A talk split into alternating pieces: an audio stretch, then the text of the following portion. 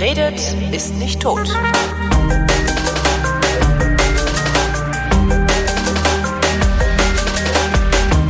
Willkommen zum Geschichtsunterricht der Koproduktion von Vrindt und DLF Nova und wie immer, wenn es um Geschichte geht, ist Matthias von Hellfeld aus Köln zugeschaltet. Hallo Matthias. Ich grüße dich. Heute reden wir über das Ende des Zweiten Weltkriegs und äh, wer sich jetzt denkt, hä? Haben wir doch im Mai schon gemacht. Ja, nee, da ist halt in Europa der Zweite Weltkrieg zu Ende gegangen, aber der ging dann ja noch weiter, nämlich im Pazifik dahinten und endete erst mit bzw. kurz nach dem Abwurf einer Atombombe auf Hiroshima und Nagasaki. So ist es. Und da kann man auch all denen, die uns geschrieben haben, dass das doch gar nicht das Ende des Zweiten Weltkrieges war, hu, hu, hu, ich weiß mhm, da was, sagen, stimmt. jawohl, das wussten wir auch. Aber wir haben einmal so ein bisschen unsere europäische Sichtweise gemacht und jetzt ein, auf der anderen Seite sozusagen machen wir eine Weltsicht, indem wir einfach sagen, ja, tatsächlich im Mai, genauer gesagt am 8. des äh, Monats Mai 1945 äh, hat der Krieg in Europa aufgehört, weil die Deutschen an dem Tag kapituliert haben. Und die Japaner haben eben nicht kapituliert. Das hatte auch seine Gründe. Und die Amerikaner hatten eine Heidenangst davor, dass dieser Krieg im Pazifik, der sehr, sehr, sehr viele Tote gekostet hat, ähm, noch sich irgendwie ewig hinstrecken würde. Und man war auch nicht so ganz klar, was denn wohl mit den Sowjets passieren würde, wie Stalin reagiert und so weiter. Also es war eine relativ komplizierte Gemengelage. Und ähm, die Geschichte sozusagen der Atombombe, die dann fiel mhm. im August auf Hiroshima und drei Tage später, also am 6. und am 9. August 1945 auf Nagasaki, die beginnt natürlich schon sehr viel früher und ähm, und zwar im Grunde genommen mit der Entdeckung der Kernspaltung. Und diese Entdeckung der Kernspaltung geht zurück auf Otto Hahn. Otto Hahn ist ein Chemiker aus Frankfurt gewesen, der gemeinsam mit Fritz Strassmann, der war ebenfalls Chemiker, kam allerdings aus dem schönen Boppard am Rhein. Der hat's gut. 1938 haben diese beiden die Kernspaltung entdeckt. Und das war ja sozusagen die Grundlage dafür, dass es überhaupt eine solch verheerende Rakete beziehungsweise Bombe geben könnte. Und 1938, ähm, da weiß man als kluger Mann, kurz danach beginnt der Zweite Weltkrieg, nämlich 1939. Und das hat viele Wissenschaftler dazu gebracht, zu emigrieren aus Deutschland und mhm. Europa, und zwar nach äh, Amerika, in die USA. Und ähm, viele von diesen Wissenschaftlern waren oder einige waren so am Rande dieser Kernspaltungsentdeckung mit dabei gewesen und die waren der Meinung, dass die Deutschen tatsächlich an der Atombombe basteln würden. Und einer, der dieser Überzeugung auch war, war Albert Einstein. Der allerdings war schon sehr viel früher emigriert, nämlich 1934 wurde er zwangsweise ausgebürgert durch den Nazistaat. Er wanderte in die USA ein und er unterzeichnete 1939, also kurz nachdem die Kernspaltung sozusagen bei den Wissenschaftlern in der ganzen Welt rumgegangen ist, ähm, einen Brief, den ein ungarischer Wissenschaftler an Theodore Roosevelt verfasst hatte. Das war der damalige amerikanische Präsident. Und der Brief beinhaltete die Aufforderung an den amerikanischen Präsidenten, ebenfalls eine Atombombe bauen zu lassen. Oh weil man ansonsten der Gefahr sozusagen entgegensehen müsse, dass die Deutschen sie alleine hätten. So, und ähm, Einstein hat im Übrigen hinterher gesagt, das war ein schwerer Fehler, der schwerste seines Lebens sogar, äh, dass er sozusagen den amerikanischen Präsidenten mit seinem Namen, der war ja schon äh, Nobelpreisträger, das war eine ganz berühmte Figur, sozusagen aufgefordert hat, diese verheerende Waffe bauen zu lassen. Er selber war an den Arbeiten, um das auch nochmal klarzustellen, nicht beteiligt, mhm. weil das FBI ihn als Sicherheitsrisiko äh, im Zuge der Kommunistenangst ähm, eingeschätzt hatte und deswegen durfte er an den Arbeiten nicht teilnehmen. Das heißt, er war so einer der Mitbegründer sozusagen, der Urheber, aber er war selber daran nicht beteiligt. Das ist ein ähm, Punkt und das hat er später in seinem Leben böse bereut, nämlich nachdem die beiden Bomben gefallen sind und die Konsequenzen ah. aus diesen Abwürfen äh, klar wurden. Naja, weil das, das Argument, sonst hat das alleine konnte man dann ja hinterher auch noch auf die Sowjetunion übertragen. Ne? Wir, wir müssen weitermachen, sagen. sonst ist ja uns die Sowjetunion, hat ja schon Einstein gesagt und damit bist du für, genau. für den Rest deines Lebens gefangen, ja. Ja, und ähm, natürlich hat auch die Sowjetunion geforscht. Ähm, das kann man auch namentlich an Igor Kurtschatow festmachen. Das war ein Physiker. Mhm. Aber der Durchbruch in dieser Forschung gelang eben erst nach dem Krieg. Also die erste sowjetische Atombombe wurde 1949 gezündet. Und tatsächlich war die Angst, dass die Deutschen die Atombombe haben könnten, nicht so ganz unbegründet, weil also ein großer Name, den wir alle kennen, nämlich Werner Heisenberg, ein Physiker, äh, tatsächlich daran arbeitete, die Atombombe zu basteln. Und ähm, allerdings hat er von vornherein schon gesagt, angesichts der Kriegslage und der wegen der Kriegslage natürlich knappen Ressourcen, äh, ist die doch wohl ziemlich aufwendige Urananreicherung, also vom Material her aufwendige Urananreicherung vermutlich nicht während des Krieges äh, herzustellen. Und dann Aha. hat er sozusagen gesagt, wie lange dauert denn dieser Krieg? Und hat gesagt, naja, ungefähr fünf Jahre. Das heißt also, er hat gesagt, wenn wir jetzt noch fünf Jahre Krieg haben, dann brauchen wir noch ungefähr fünf Jahre, um das wirklich, ich sag mal, herzustellen und das wäre dann sozusagen zu lang gewesen, um es im Krieg noch einzusetzen. Ja. Das ist, ist natürlich auch alles Quatsch, weil man das nicht nachkontrollieren kann, aber jedenfalls das war so ein bisschen die Meinung äh, von Heisenberg. Ähm, und als letztes schließlich auch die Japaner hatten ein solches Forschungsprojekt. Also nachdem die Kernspaltung entdeckt war und die Wissenschaftler in der ganzen Welt das mitbekommen haben, war klar, dass überall geforscht wurde, eben auch in Japan. Ähm, aber da ist es eben nicht weitergegangen, es hat nicht funktioniert. Und was auch wichtig ist zu wissen, ist, es war natürlich überall ein absolutes Geheimhaltungsprojekt. Das heißt, die man wusste nicht von den anderen. Ja. Ja, also die wussten nicht, wie weit der Forschungsstand wirklich ist. Man hatte nur Vermutungen und das hat tatsächlich dann dazu geführt, dass ähm, in Amerika am 2. August 1939 ähm, sozusagen der Auftrag ähm, kam oder der, der Bau der Atombombe begonnen wurde mit den notwendigen grundlegenden Forschungsarbeiten dazu. Das war also noch anderthalb Jahre bevor die Vereinigten Staaten in den Krieg eintraten, in den Zweiten Weltkrieg eintraten, nämlich nachdem äh, die japanische Luftwaffe Pearl Harbor ja. bombardiert hat. Das war Ende 1940. Also man muss schon auch sehen. Also es, es hätte es, es hätte eine eine auch auch wahrscheinlich sein können oder es, es war auch wahrscheinlich, dass die Japaner den Amerikanern eine Atombombe auf den Kopf werfen. Das haben sie ja schließlich gemacht, aber die Japaner umgekehrt äh, den Amerikanern. Was so habe ich gesagt? Ja, das, genau. Ich meine, ja, Entschuldigung. Ich, ja, ja, ja, ja, aber ist egal. Die Japaner den also Amerikanern. Die, äh, das Risiko sozusagen, dass wenn einer von denen die Bombe herstellt, ja. dass er sie dann auch einsetzt, ja, das ist die philosophische Frage, mit der wir uns am Schluss der Sendung beschäftigt haben. Mhm. Ähm, da wurde uns gesagt, ja, das hätten alle gemacht. Auf die Frage, warum, man, ich meine, man muss doch mal überlegen, was dabei rauskommt, haben die gesagt, na ja, damals war das eben anders. Die haben gesagt, wir haben diese Waffe, jetzt setzen wir sie auch ein. Ja. Weil einfach die Konsequenzen, ich sag mal, höchstens theoretisch bekannt waren. Ja, also die Atombombenexplosion irgendwo in der Wüste von Las Alamos oder so, äh, das war zwar auch äh, ein, ein optisches Spektakel, aber man konnte eben nicht so genau sagen, wie viele Menschen werden denn eigentlich wirklich tot sein, wenn das passiert? Oder wie viele äh, Häuser sind kaputt und, ja. und, und so weiter? Was Langzeitfolgen es geben? Ja. Langzeitfolgen sowieso nicht. Na ja, gut, und es gab ja, es gab ja auch keine, keine wirkliche öffentliche Debatte über solche Dinge. Also das war halt Nein. erstens, erstens war es mitten im Krieg. Zweitens hat die Öffentlichkeit sowieso kein Forum gehabt, wo sie das hätte debattieren können. Denn drittens gab es nicht wirklich, ja, ich sage mal so weltumspannend, äh, zumindest demokratische Ansätze. Ja. Heute, äh, heute, heute, wenn es von heute betrachtet, heute würde es halt ganz anders diskutiert werden. Sieht man ganz gut an den Drohnen ähm, äh, einsetzen ja. und wie darüber diskutiert wird. Das finde ich ein ja. bisschen ähnlich, wenn gleich natürlich eine Atombombe da äh, nochmal einige Größenordnungen schädlicher ja. ist. Ja. Ja, aber natürlich ist es nicht diskutiert worden, das ja. kann man wirklich festhalten. Und natürlich ist es alles Geheimhaltungsprojekt gewesen. Und natürlich war das letztendlich die Entscheidung der, ich sag mal, Chefs der Regierung, also des amerikanischen Präsidenten oder von mir mhm. aus auch von Hitler, äh, die also äh, einfach auf den Knopf drücken mussten und sagen, jetzt machen wir das. Und äh, dieser, dieser Knopf wurde gedrückt in Amerika Anfang August 1939. Und ab 1940 wurden dann die meisten wissenschaftlichen Ressourcen der Vereinigten Staaten diesem Atomprojekt zugeordnet. Ja. Ähm, das war, habe ich eigentlich eben gesagt, dass Hiroshima 1940 war? Äh, ich glaube ja, das war 41, da habe ich mich okay. vertan. Also es war im Dezember 1941. Im Sommer 1941, also bevor das, ähm, dieser Angriff auf Pearl Harbor stattgefunden hat, gab es dann die ersten Forschungsergebnisse, die konkret darauf hingewiesen haben, dass man das bauen könnte.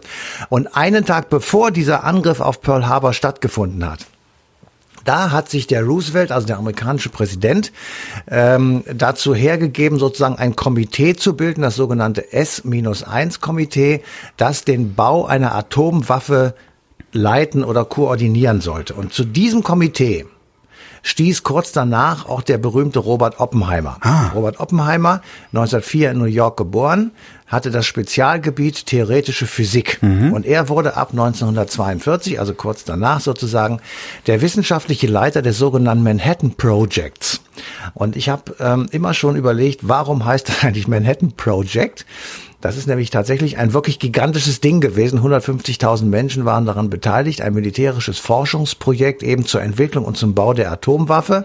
Und es wurde tatsächlich benannt nach dem Stadtteil in Manhattan, beziehungsweise in New York, weil dort nämlich das Hauptquartier lag. Und ähm, das ah. Manhattan Project sozusagen ist äh, in einem Stadtteil von New York angesiedelt gewesen. Also jedenfalls der bürokratische Kopf der ganzen Sache.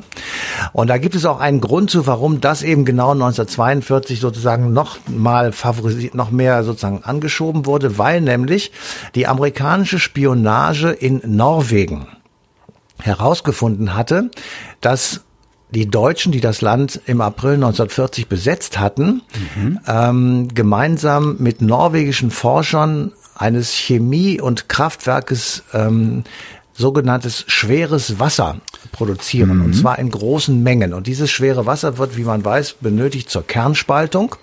Und im Sommer 1942 haben amerikanische Spione beobachtet und herausgefunden, dass diese, dass die Produktion des schweren Wassers extrem gesteigert wurde. Und sie befürchteten, dass das ein Hinweis sein könnte, dass die Deutschen tatsächlich kurz davor sind, diese Atombombe zu basteln. So, und jetzt sagten die, jetzt müssen wir aber mal richtig loslegen. Und von dem Moment an haben die Amerikaner alle ihre Ressourcen, die sie nicht sozusagen im Krieg gebunden hatten, auf dieses Manhattan Project ähm, äh, ja, gerichtet und haben eine kleine Forschungsstadt gebaut in den Bergen von New Mexico und das ist das berühmte Los Alamos. Mhm. Und am 16. Juli 1945 fand der erste Test in dieser äh, wirklich nicht besiedelten Gegend statt. Und dieser Test war erfolgreich. Also es war der erste erfolgreiche Atombombentest. Der neue amerikanische Präsident war Harry Truman. Roosevelt war im April 1945 verstorben. Das war, äh, der hatte Kinderlähmung und er saß immer im Rollstuhl mhm. und äh, war also ein im, im Prinzip schon lange Zeit schwerkranker Mann. Und Harry Truman war im Juli 1945 gar nicht in Amerika, sondern in Potsdam weil nämlich in Potsdam vom 17. Juli bis zum 2. August 1945 die berühmte und wichtige Potsdamer Konferenz stattfand, an der er, Winston Churchill und Stalin teilgenommen haben und im Hintergrund auch Charles de Gaulle als Vertreter der französischen Widerstandsbewegung. Mhm. So, und die Konferenz war äh, in vollem Gange. Er bekommt die Nachricht und sagt, die Bombe soll einsatzbereit gemacht werden, aber nur, unter seinem Kommando. Das heißt, er soll derjenige sein, der also sagt, so Jungs, jetzt wird sie abgeworfen. Ja. Das ist wohl nicht richtig übermittelt worden. Es ist falsch interpretiert oder mit Absicht nicht zur Kenntnis genommen worden. Jedenfalls fährt Truman ähm, Anfang August, die Konferenz geht bis zum 2. August, ähm, mit dem Schiff zurück nach Amerika. Das dauert ein paar Tage. Und auf der Rückreise in die USA erfährt er davon, dass über Hiroshima am 6. August ähm, die Atombombe abgeworfen wurde. Mhm. Das heißt, ähm, er hat, also der Abwurf ist sozusagen ohne Befehl ausgeführt worden. Oder mit einem falsch interpretierten Befehl. Das ist ja Emser Depesche, ne? Ja, da setzt eben sozusagen äh, die Frage auch ein, dass die sich wirklich keinen Gedanken gemacht haben darüber, was jetzt passieren würde. Und die haben ja. einfach gesagt, wir müssen. Hey, krass, wir haben eine Bombe, lass mal schmeißen. Genau. Ja. Genau. Ja. Ähm, die Deutschen hätten sicher genauso gehandelt. Also die hätten das, weil man einfach darüber, das muss man jetzt mal unabhängig von äh, verbrecherischen sonstigen Gedanken weglassen. Die haben einfach darüber nicht diskutiert oder nicht nicht auf dem Schirm gehabt, dass man das sozusagen mit bedenken muss. Es würde mich auch gar nicht mal so sehr wundern, wenn nicht der Abwurf der Bomben über Hiroshima und Nagasaki überhaupt erst dazu geführt hat, dass ein, ich sag mal, ein ernsthafter, tiefer ethischer Diskurs auch ähm, in den Naturwissenschaften stattfindet. Unbedingt. Unbedingt. Also würde mich würde mich nicht wundern, wenn das ja genau, dass so das auch gesagt wurde. So Moment mal, wir haben hier, ne, hatten wir jetzt gerade ähm, Eingriff in die menschliche Keimbahn, äh, wo dann auf einmal gesagt wird, so nee, wir diskutieren jetzt, jetzt das erstmal und gucken, wollen wir das? Wollen wir Menschen wirklich diese diese äh, ja. genetischen also, Manipulationen? Ja Könnte sein. Also der Abwurf der Atombomben über äh, Hiroshima und Nagasaki ist ein Menschheitsereignis gewesen, das die Welt verändert hat. Und zwar Oh ja. natürlich in Japan sowieso, aber insgesamt auch, weil jetzt auf einmal man konnte sozusagen angucken, was da passiert. Aber ich will das gleich, ich werde das gleich noch, was nat- also wir werden da gleich nochmal drauf zurückkommen sozusagen, Mhm. weil es natürlich auch für die Amerikaner interessant war, in Anführungsstrichen, was da jetzt auf der Erde los war, wo sie ähm, so. Denn sie haben sich diese beiden Städte ausgesucht, weil sie wussten, dass die noch nicht zerstört sind. Das ist auch wirklich perfide. ja. Sie haben gesagt, wir schmeißen die jetzt über diesen Städten ab, weil dann können wir hinterher sehen, welche Wirkung die Bombe wirklich hat. Moment, das Weil war auch noch gleichzeitig ein Experiment. es war auch noch ein Experiment. Boah, ist das heißt, zynisch, ey. Die, ja, das war eben nicht zynisch, sondern das, das war, weil die sich diese Gedanken nicht, hätten sie sich die Gedanken gemacht, Ja. dann wäre es zynisch. Es ist nur für uns zynisch. Hm. Ähm, wir können auch die Römische Republik, äh, da kannst du auch jeden Tag äh, 30 Beispiele Stimmt, finden, ja. wo du sagst zynisch. Ja, ja, ja. Arme Sklaven, Löwen zum Fraß in einer Open-Air-Veranstaltung zu- vorzuwerfen, ist zynisch. Hm. Und verbrecherisch. Das war für die Leute damals was ganz anderes. Das hatte da, wir, wir können das nicht mit unseren Kriterien, Ja, ja, will ich damit sagen, beurteilen. So, jetzt werden diese Bomben abgeworfen und es geht erstmal mehrere Stunden lang keine Meldung um die Erde, dass das passiert ist. Es ist, aber es ist nicht bekannt. Naja, wer hätte es auch Warum? mitkriegen sollen? Also alle, die, die, also die Amis, die Nee, die Amis. waren nicht alle tot. Na gut. Die waren nicht alle tot, wenn du das denkst, sondern Ja, was, was passiert ist, die äh, Kommunikationsleitungen von Hiroshima meinetwegen nach Tokio waren Ja. zerstört. Ja, klar, ja. Das heißt, die konnten nicht telefonieren. Ja. Äh, sie konnten auch nicht einfach ein Flugzeug in die Luft heben, weil die alle kaputt waren. Also es, äh, es war sozusagen, über diese Stadt breitete sich das grauenhafte Schweigen aus. Sechs oder sieben Stunden später wird von einem ganz weit entfernt liegenden Militärstützpunkt der japanischen Armee an das Hauptquartier eine Explosion gemeldet mit dem Hinweis, es sei vermutlich ein Munitionslager in die Luft geflogen. Ähm, der amerikanische Präsident ist derweil auf seinem Schiff unterwegs nach äh, Amerika, bekommt die Nachricht, dass die Bombe abgeworfen wurde und fordert sofort die Japaner auf zu kapitulieren. Ja. Mit wahrscheinlich der Drohung, wir haben noch so ein Ding. Nee, der hat einfach nur gesagt, jetzt ist Bingo hier, jetzt, äh, Okay.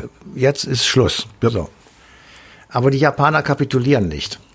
So, und dann ist natürlich die Frage, warum? Haben sie wirklich gemeint, sie könnten den Krieg noch gewinnen? Die Antwort lautet nein, weil sie wussten schon Monate vorher, dass sie den Krieg verloren haben, weil ihre Kräfte völlig aufgebraucht waren und sie überhaupt keine ähm, äh, Ressourcen mehr hatten und eben nicht wussten, äh, wie, wie das weitergehen sollte. Die Darf ich- Bedingungen, die die Amerikaner gestellt hatten, die gipfelten darin, dass die Japaner auf ihren Kaiser verzichten müssten. Ja. Und da haben die gesagt, das werden wir niemals tun. Das, das können wir nicht akzeptieren. So, und dann haben sie gehofft, dass Stalin, der ja sozusagen direkter Nachbar ist, äh, ihnen ein besseres Friedensangebot offerieren würde, wo möglicherweise der Tenno, also der japanische Kaiser, ähm, drin sein könnte. Aber die Sowjetunion macht das Gegenteil, denn in Potsdam und in anderen Konferenzen wurde eben auch beschlossen, dass auch der Krieg im Pazifik von den Alliierten gemeinsam beendet würde. Also erklärt die Sowjetunion am 8. August 1945, also zwei Tage später, Japan den Krieg und marschiert in der Mandschurei ab. Äh, äh, Ein. marschiert in die Mandschurei ein. Ja. Beschlossen äh, bei der Konferenz von Yalta, die war im Februar 45. So, und dann einen Tag später setzen die Amerikaner noch einen drauf und werfen eine zweite Bombe ab über Nagasaki. So, und immer noch diskutieren die Japaner darüber, dass sie kapitulieren, ja, aber zu ihren eigenen Bedingungen. So ein bisschen wie die Deutschen auch, ne? Also so fühlt Naja. sich an, so bis zur letzten Patrone, ra, ra. Ja. Ähm, Also, weil, äh, ich lass, glaube, war lass das- uns das mal wertfrei sagen. Äh, ja, War das Dönitz hat doch, glaube ich, sogar irgendwie kurz kurz vor vor vor vor dem Waffenstillstand äh, kurz ja kurz vor dem Waffenstillstand noch angeboten äh, äh, ein ein Waffenstillstand angeboten und nicht zu kapitulieren, oder? Das ist doch genauso Ja. absurd letztlich. Ja, aber die wollen natürlich versuchen, die, ihre Haut zu retten. Ja. Die wollen natürlich, das, das ist, äh, äh, dann kommt noch die Mentalität der Japaner dazu, die ich nicht beurteilen kann, die aber anders ist als unsere. Also da muss man einfach mal ähm, sozusagen vorsichtig sein mit der ähm, mit der Bewertung, weil wie gesagt, hinterher gesagt ist es alles ganz einfach. Damals äh, haben die Japaner gesagt oder gedacht, wenn wir unseren Kaiser loswerden, der hieß damals Hirohito, ähm, wenn wir den loswerden und wenn der sozusagen abgesetzt wird, dann ist unsere Ehre zerstört, dann ist das ganze Land hin, dann ist unsere, unsere gesamte Existenzbegründung sozusagen dahin. Mhm. Und das können wir nicht akzeptieren. Und am 15. August, also eine, ich sag mal eine knappe Woche später, äh, hielt dieser Kaiser eine Rede und jetzt kommt es, das habe ich auch wirklich nicht gewusst. Die Japaner, die überwiegende Zahl der Japaner hat diesen Mann noch nie vorher gesehen mhm. und noch nie vorher gehört. Der war gottgleich sozusagen, ja, der war wirklich völlig abgehoben in seinem äh, Palast oder wie immer das hieß da, jedenfalls er war im Grunde genommen ein Heiliger, der einfach weg äh, war und weit oberhalb des normalen japanischen Volkes schwebte und deswegen auch von denen weder angeguckt noch angehört werden konnte. Mhm. Und der hält am 15. August 1945 eine Rede, in der er unter anderem sagt, den Krieg unter diesen Umständen fortzusetzen würde nicht nur zur völligen Vernichtung unserer Nation führen, sondern zur Zerstörung der menschlichen Zivilisation. So.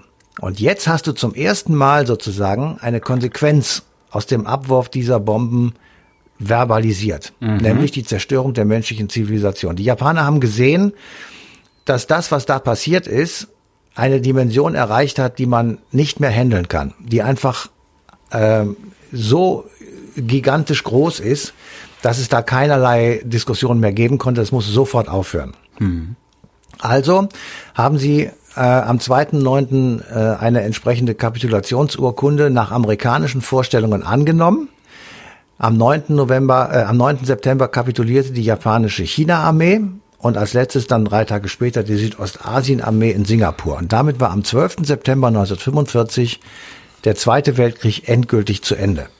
Ja, so und äh, dann, und das ist das, wo ich dann sagen würde, von heutiger Sicht aus gesehen, das ist echt kaum vorstellbar, sind Amerikaner gekommen und haben die Menschen, die das überlebt haben, untersucht. Mhm aber sie haben sie nicht geheilt. Sie haben ihnen nicht Medizin gegeben, sie haben, ihn, sie haben sie nur untersucht, weil sie wissen wollten, ja. was für Folgen hat das. Naja, äh, ja, da aus, aus, heutiger, aus heutiger Perspektive auch wieder zynisch, aus damaliger Perspektive, das war der, das war der Feind. Warum hätte ich den jetzt noch irgendwie, ne, warum soll ich noch Ressourcen aufwenden, um dem Feind auch noch was Gutes zu tun? Ja, ich äh, wollte es einfach nur mal das, sagen, weil wir. Ja, ja, ja. Ähm, ist, äh, ich hatte so gedacht, naja gut, jetzt haben sie die Bomben abgeworfen, jetzt lassen wir das mal einfach so stehen. Mhm. Und ähm, dann könnten sie doch wenigstens hinterher ein paar Rotkreuzhelfer rüberschicken, oder? Macht er aber nicht. Also das ist schon, das ist schon. Ähm ja, aber macht macht das irgend irgendeine Macht, vor allen Dingen damals äh, irgendeine Macht, die gerade ein anderes Land besiegt hat, schickt diese Macht dann äh, Hilfstruppen in dieses Land oder sagen die, nee, wir haben euch jetzt besiegt, ihr kümmert euch jetzt mal selber um euren eigenen Scheiß? Ja, das, ne? das hätte ich, das hätte ich erwartet, dass sie sich gar nicht kümmern, aber dass sie reinfahren in das Land und gucken, wie es den Leuten geht und sagen, ach guck mal, das wirkt, so wirkt so eine Bombe. Ah, ja, jetzt verstehe ich den ähm, Punkt. Ja, ja und ja. dann sagen und dann wieder weggehen das finde ich also, das finde ich dann schon. Ähm, ist dann aber halt ja. halt auch letztlich auch wieder äh, unethische Wissenschaft, die da passiert in dem Fall dann, ne? Ja, ich weiß gar nicht, ob das unethische, ja, ich, ich halte den jetzt, also, das ist so einfach zu sagen, das sind alles Gangster und unethische Idioten gewesen. Nee, nee, das lerne ich ja. In, die, in dieser Sendereihe von dir äh, lerne ich ja doch immer und immer wieder aus heutiger Sicht ja. sieht das so aus. Aus damaliger Sicht, genau. die haben gesagt, wir haben hier ein Werkzeug, ja. dieses Werkzeug haben wir angewandt, äh, und zwar in einem Land, das wir jetzt gerade einfach so betreten dürfen, weil das nämlich der Feind ist. Also betreten wir dieses Land und gucken mal, wie dieses Werkzeug funktioniert hat. Aha, aha, aha, interessant. Ähm, alles andere interessiert uns nicht, weil das ist der Feind. Die sollen sich mal schön ja. selber kümmern. Hätten uns ja nicht angreifen müssen, dann müssten sie uns jetzt auch nicht um Hilfe bitten. Ja. Ich glaube, so einfach denkt man dann. ja, wahrscheinlich. Es ist, ähm, man ja. Es ist furchtbar, aber ja. ja. es ist furchtbar, genau. Äh, es ist einfach, ähm, ja, keine Ahnung. Es ist es ist eine Katastrophe, was da passiert ist. Das muss ja. man einfach mal so deutlich sagen. Und äh, die Reaktionen der Amerikaner und der restlichen Welt waren eben auch für uns heute, ähm, ja, und wir können, erschreckend. wir können erschreckend. froh sein, dass das so kleine Bomben waren, die da abgeworfen wurden. Ja, für und, damalige Verhältnisse waren es Riesenbomben, Ja. für unsere heutigen waren es kleine Bomben. Und jetzt kommt aber das, was wir am Anfang schon mal auch äh, so ein bisschen erwähnt hatten. Es hat natürlich letztendlich dann doch eine Konsequenz gehabt, die dann wiederum gut war. Also äh, alles in Anführungsstrichen gesagt. Aber ich glaube, wenn diese Bomben nicht gefallen wären, im Übrigen mit Konsequenzen bis heute. Also es sterben immer noch Leute an den Folgen. Es wird sogar teilweise, ähm, gibt es wohl Hinweise darauf, dass diese Verstrahlungen und Krankheiten, die daraus ähm, resultieren, vererbbar waren oder sind. Äh, es gibt offenbar, äh, wie soll ich sagen, äh, immer noch äh, Konsequenzen aus der ganzen Geschichte, dass also irgendwelche Stellen gefunden werden, wo Verstrahlungen noch äh, nachzuweisen sind und wo eben Menschen darunter leiden. Das ist das eine. Das andere aber ist, es hat natürlich auch die Angst davor geschürt. Also Ja. äh, Politiker und Menschen, ganz normale Menschen, haben auf einmal gesehen, das, was da mit so einer Bombe passiert, das ist wirklich unkalkulierbar großes Risiko. Das ist einfach ähm, für uns, die das abwerfen und für die, die abge auf die es abgeworfen wird, so eine Katastrophe, dass man den Einsatz einer solchen Bombe sich wirklich zehnmal überlegen sollte. Ja. Und daraus glaube ich jedenfalls, das kann man nicht jetzt so in dieser Gedankenkette so, ich sag mal, einfach logisch hintereinander beweisen. Ähm, daraus ist, glaube ich, äh, die Konsequenz entstanden, dass dieses gegenseitige Abschreckungspotenzial dann so groß war, Ja. dass es eben im Kalten Krieg äh, nicht ein weiteres Mal eingesetzt wurde, sondern dass man sich dann auf diese in Anführungsstrichen Ver- Stellvertreterkriege geeinigt hat. Mutually Assured Destruction hieß das damals, ja. Also Ja, gegenseitig, also Gleichgewicht des Schreckens, glaube ich, äh, dann auf Genau, Deutsch. aber ne? wir, dieses Gleichgewicht bestand darin, nur, nur noch mal so zur Information, wir konnten uns gegenseitig zehnmal umbringen. Ja. Ähm, und das war also schon wieder der, das Gleichgewicht des Wahnsinns irgendwie, aber es hat eben funktioniert. Und es gibt viele Leute, die sagen, ohne dieses äh, gegenseitige Bedrohen mit dieser absoluten Katastrophe, die man in Hiroshima und Nagasaki gesehen hat, Tja. wäre es möglicherweise zu einem dritten Weltkrieg gekommen. Davon bin ich Okay, fest man überzeugt. Klar, ist Spekulation, aber ich bin trotzdem fest davon überzeugt. Man muss sich dann nur mal die Wehrtechnikentwicklung der die, die Wehrtechnikentwicklung nach dem Zweiten Weltkrieg angucken. Ähm, wir wären mittlerweile in der Lage, so entsetzliche konventionelle Kriege zu führen. Das, das ja. Ja. Darum, ich es ist so, so absurd das irgendwie ist, aber darum, ich, ich finde das eigentlich ganz gut, dass es Atomwaffen gibt, dass irgendwer immer ein bisschen Angst davor haben muss, dass man ihm komplett seinen Laden wegbombt und damit dann halt auch seinen, ja, seinen Einflussbereich. Das Problem sind halt Ja. dann so wild gewordene Mullers irgendwo, die, Denen wenn sie eine Atom, ist, denen ja. ist das egal im Zweifelsfall, ja. Mhm. Darum versuchen wir halt auch Atomkraftwerke, äh, insbesondere in instabilen Staaten, zu verhindern. Ähm, weil wer ein Atomkraftwerk bauen kann, der kann auch eine Atombombe bauen. Das ist dann zwar nochmal ein bisschen komplizierter hinten raus, äh, aber ja, wenn du Atom, also wenn du Kernkraftwerke hast, kannst du auch Nuklearwaffen bauen daraus. Ja, das ist ja das Problem mit dem Iran. Ja, genau. Das ist das, Problem klar. mit dem Iran. Ja, Matthias von Hellfeld, ähm, vielen Dank. Ja, gerne. Und euch danken wir für die Aufmerksamkeit und verweisen auf den 10. August 2020, denn da läuft die passende Ausgabe Eine Stunde History auf DLF Nova.